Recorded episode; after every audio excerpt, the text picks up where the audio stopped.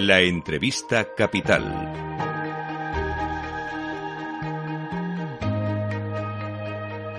Luis Vicente Muñoz.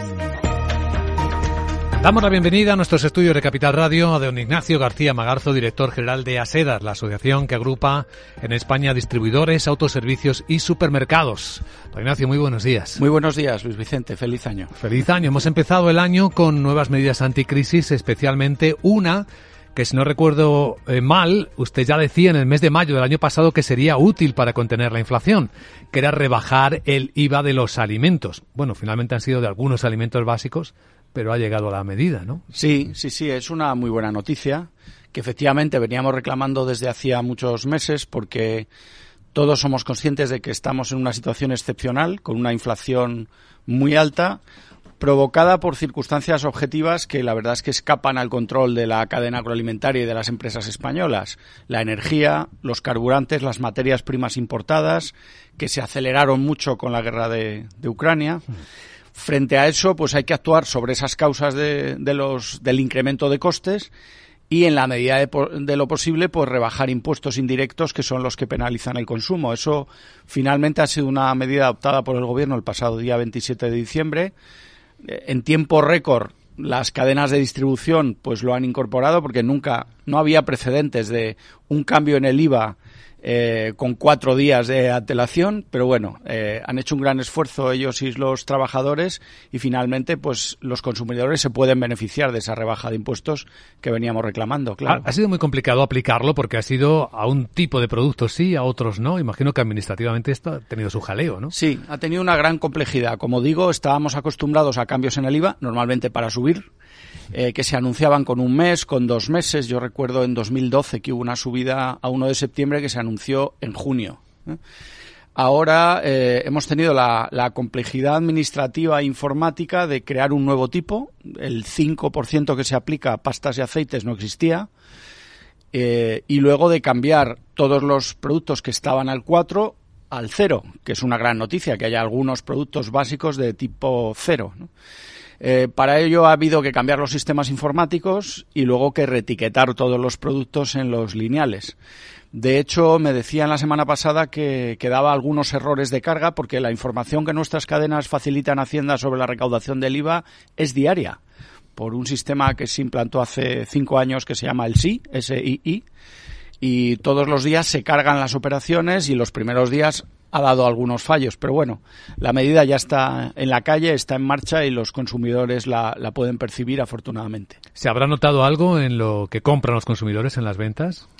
Bueno, ha coincidido justo con estos días de Navidad, que son días de consumo especial, y nosotros en lo que confiamos es en que ayude a devolver confianza al, al consumidor, que que bueno, pues está en una situación un poco delicada porque las noticias económicas eh, no son muy esperanzadoras, todos tememos que haya un problema de consumo, lo, teníamos antes del verano, después, eh, bueno, hemos tenido una buena Navidad, lo importante es que eso se mantenga y que, en fin, que la, la, falta de confianza no frustre el crecimiento de un sector que es esencial para la economía española. En paralelo están pasando otras cosas, don Ignacio, que habrá que calibrar también, porque el IVA baja en limitadamente para algunos productos de consumo básico, pero se aplica un nuevo impuesto sobre los plásticos. Sí. Eh, lo que por un lado se quita, por otro lo se pone.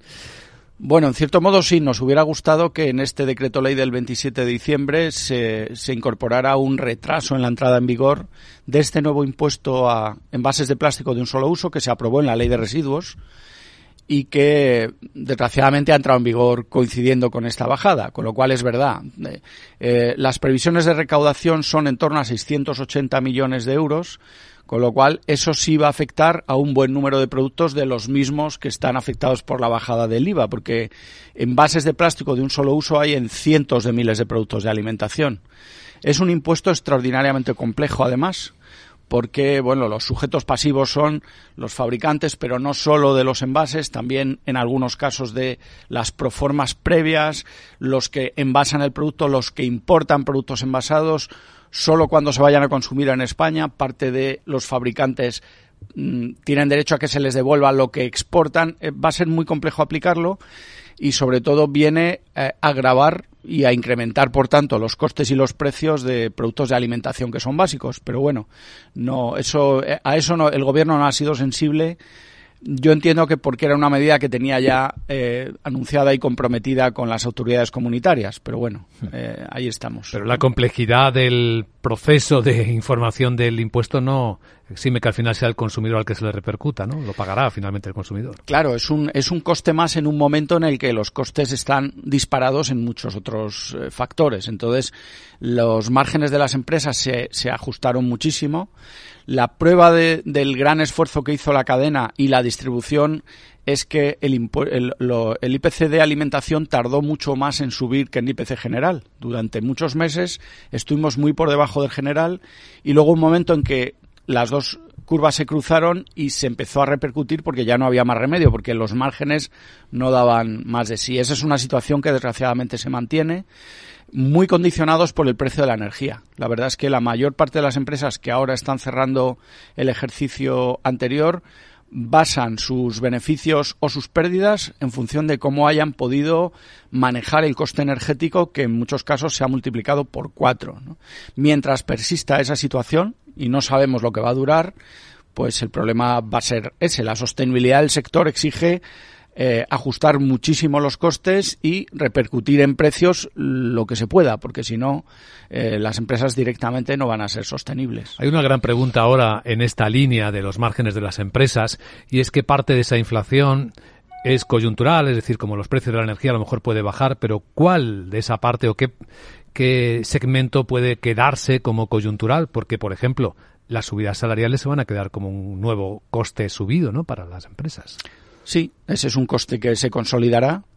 Eh, lo que pasa es que durante 20 años los precios de alimentación en España han sido extraordinariamente estables y eh, hemos tenido dos grandes subidas, una en 2007 como consecuencia también de una crisis de materias primas muy inferior a la que tenemos hoy, luego en 2012 cuando se subió el, IVA, pero en la anterior crisis tuvimos muchos meses, casi 10, de IPCs negativos. O sea que este es un sector que actúa con una enorme agilidad y con una gran competencia, porque somos un gran productor de alimentos y tenemos una gran distribución. Y la gente al final sabe que si no encuentra los precios que desean un establecimiento puede cambiar. Con lo cual yo no tengo ninguna duda de que la reacción del sector sea, será competir más y mejor cuando sea posible en función de esos ahorros de costes. Eh, claro, ¿cuándo volveremos a niveles de inflación previos a los que teníamos en septiembre de 2021, que es cuando empezó a crecer? Pues eso es lo que no sabemos, lo estamos deseando todos, la verdad. ¿Y qué está pasando por dentro? ¿no? Porque hay creencias de que algunas empresas eh, tienen dificultades, precisamente por este encarecimiento de los costes, por la inflación que probablemente eso afecte a la oferta de productos de, de supermercados, de, autoservicios. Eh, ¿Se está notando algo, algún cambio en lo, profundo, ¿no? En la composición? Bueno, la oferta se ajusta constantemente a las necesidades de los consumidores y la tendencia es a que cada vez haya más productos porque hay más necesidades que cubrimos. Eso lo marca la sociedad la industria y la innovación está buscando constantemente eh, cubrir esas nuevas necesidades. Hoy eh, tenemos el vector de la salud, eh, personas cada vez mayores que viven en, nuestro país y necesitan pues productos que les ayuden a cuidarse. Esa es una línea de crecimiento y de profundización del surtido.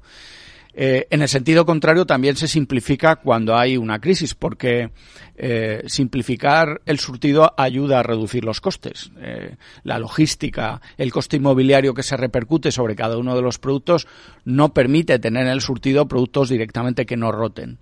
Pero esas tendencias se ven con una gran agilidad y con mucha naturalidad. Las empresas están acostumbradas a adaptarse, a adaptar esos surtidos. En estos momentos no podemos hablar de un surtido de crisis, por llamarle de alguna manera. No. afortunadamente, el consumo se mantiene estable. Eh, hemos tenido un final de año pues con una buena Navidad y esperamos que estas medidas y, el esfuerzo que están haciendo todas las empresas pues ayuden a que eso se mantenga así, porque es un sector muy importante para la economía del país. Estamos hablando de, muchos millones de empleos y de un, de un porcentaje del PIB cercano al 20%. ¿Cómo afronta este año 2023 a efecto de planificación y de inversión?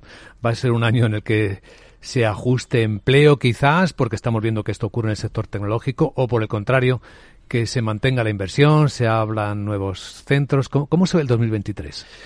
Eh, yo creo que la, la, inversión se va, se va, a mantener en unos términos de crecimiento similares a los de los dos o tres años anteriores. Eh, este es un sector que sigue creciendo y en el que cualquier nueva oferta comercial, cualquier nueva propuesta que aporte valor a los consumidores tiene hueco. ¿eh? Siempre se dice que el sector de la distribución en España está saturado, que no cabe un metro cuadrado más, pero llega una empresa con una, con una oferta de valor y, la verdad es que se abre hueco y crece. Eh, eso es verdad que, pone en juego pues la, la, capacidad de competir, la rentabilidad de las compañías y en estos momentos la principal preocupación son los costes y los precios.